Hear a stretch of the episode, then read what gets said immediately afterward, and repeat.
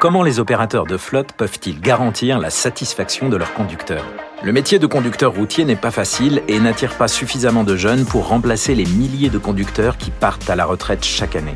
Nous nous sommes entretenus avec trois opérateurs de flotte en Pologne et en Roumanie, deux pays frappés de plein fouet par cette crise, pour savoir comment ils attirent et fidélisent leurs conducteurs. Vous écoutez Trick and Truck. Truckers Talk. Bienvenue dans Truckers Talk, le podcast qui vous accompagne sur la route.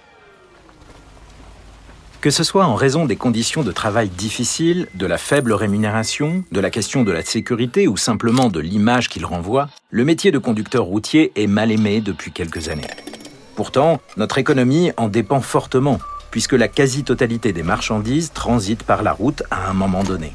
Il est donc crucial de redorer le blason du métier de conducteur routier. Si les sociétés de transport veulent pouvoir recruter des jeunes conducteurs, elles doivent proposer des garanties et avantages concrets pour lutter contre l'image ternie de la profession.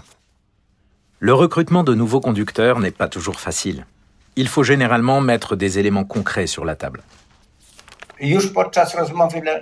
Au cours du premier entretien, nous abordons la question des horaires de travail, des primes d'éco-conduite, etc. Explique Vladislav Torkowski, directeur de Montana, une société de transport international basée à Prasnix, en Pologne. Les nouvelles recrues s'intéressent particulièrement au fait d'être payées en temps et en heure, de ne pas travailler les week-ends et de disposer d'une flotte bien entretenue. En raison de la mauvaise réputation du secteur, les sociétés de transport doivent redoubler d'efforts. Les conducteurs écoutent ce qu'on leur dit sur la route, par le bouche à oreille. Vous aurez beau faire de la publicité dans les médias ou magazines spécialisés, en réalité, ce sont les conducteurs qui en attirent de nouveau. Explique Michal Jamka, directeur de Globtrock à Ostrojenka, toujours en Pologne. Si on dit à un conducteur que le travail est plutôt bien payé et organisé de manière à ce qu'il puisse passer plus de temps chez lui, c'est tout ce qui compte. Il en va de même pour fidéliser les conducteurs actuels. L'important est d'offrir les meilleures conditions de travail possibles et de projeter la meilleure image possible. À l'heure actuelle, les conducteurs expérimentés comme les plus jeunes sont très satisfaits des conditions de travail dans notre société. Explique fièrement Dan Adrian Bejuska, directeur de Volanul des Or, une société roumaine de transport frigorifique. Les horaires de travail sont flexibles. Les conducteurs peuvent prendre des jours de congé quand ils le souhaitent. Nous versons une prime pour le travail le samedi et nos poids lourds sont bien entretenus.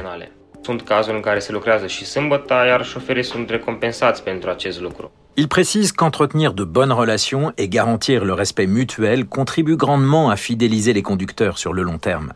Le directeur de la société polonaise Montana ajoute qu'avoir des véhicules bien entretenus est tout aussi important. Au-delà des horaires, les jeunes conducteurs s'intéressent essentiellement à l'état des véhicules qu'ils vont conduire. C'est ce qui leur importe le plus.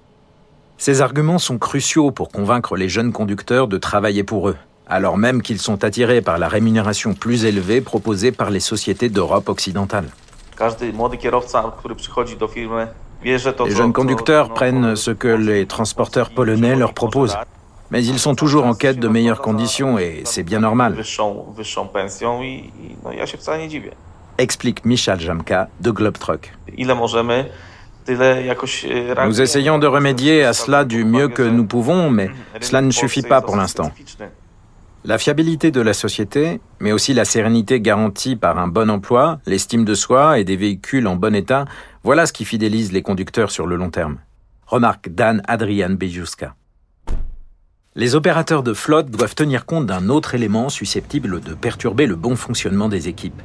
Le fossé entre les jeunes conducteurs et les conducteurs expérimentés. L'avènement des outils technologiques comme le régulateur de vitesse, les radars de distance et la télématique a transformé le métier et peut créer un fossé générationnel.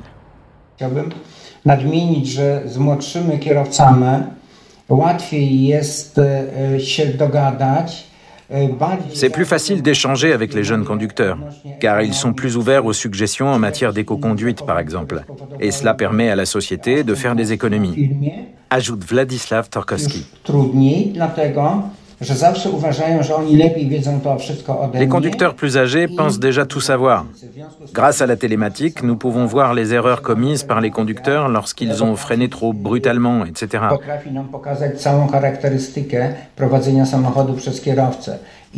Les jeunes y sont très réceptifs, tandis que les conducteurs plus âgés prennent la mouche.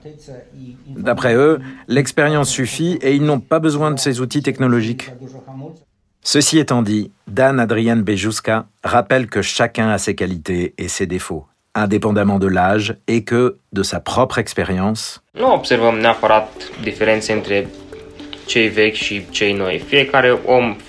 les conducteurs expérimentés comme les plus jeunes sont très curieux et souhaitent développer leurs compétences. Une chose est sûre, de tout temps, le métier de conducteur routier n'a cessé d'évoluer. Et cela n'est pas prêt de s'arrêter. Vous venez d'écouter Trucker Stock, un podcast de Michelin for My Business, le média qui met en avant les passionnés de transport routier. On se retrouve sur la route et rejoignez-nous sur pro.michelin.fr dans la section Michelin for My Business.